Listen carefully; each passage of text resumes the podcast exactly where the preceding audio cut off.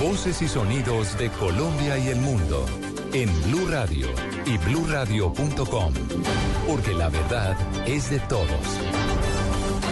Serves me well on the bike.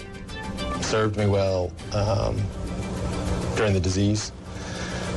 But uh, the level that it went to, for whatever reason, is, is, a, is a flaw.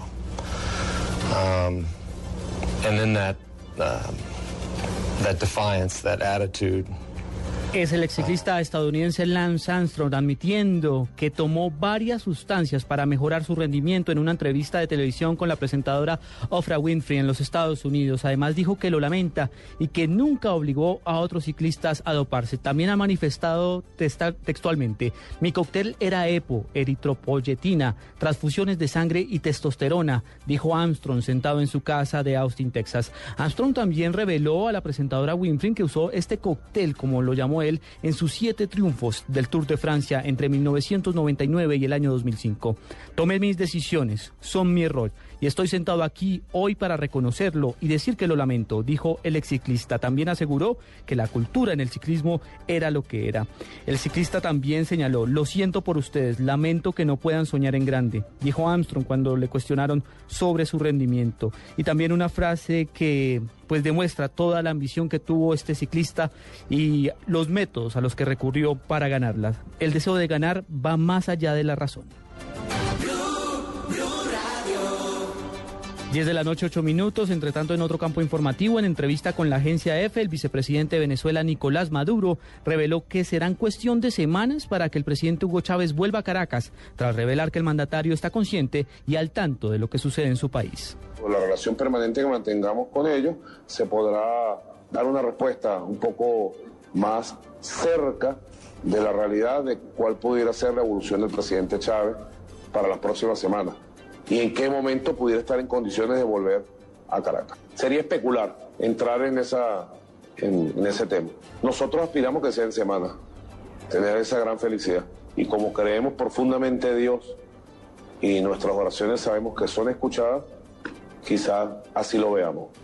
Bueno, el presidente Chávez en ese sentido ha sido muy claro.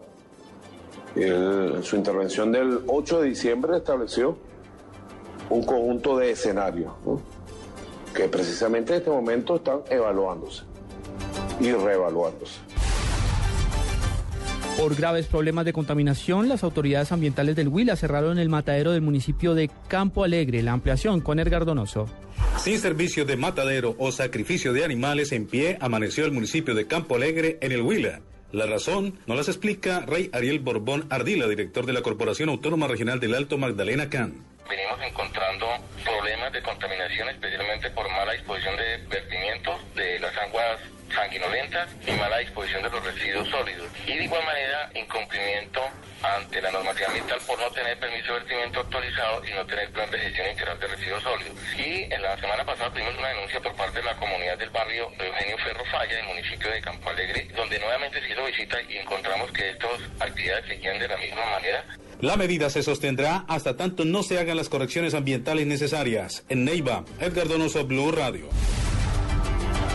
10 de la noche, 10 minutos, la alcaldía de Barranquilla garantizó el inicio de clases a pesar de que algunos operadores de unos colegios públicos denuncian falta de recursos. Claudia Villarreal.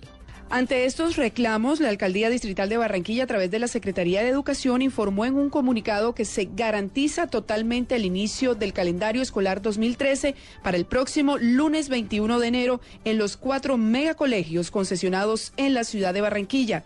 Dice la comunicación que aunque contractualmente no se puede condicionar el inicio de la jornada escolar, ya que los operadores están en la obligación de prestar el servicio educativo, hoy la Administración Distrital dejará listo el giro de los recursos correspondientes a los contratos de concesión a los respectivos operadores. Ellos son Confamiliar Atlántico y Unión Temporal San José, Fe y Alegría, Barranquilla.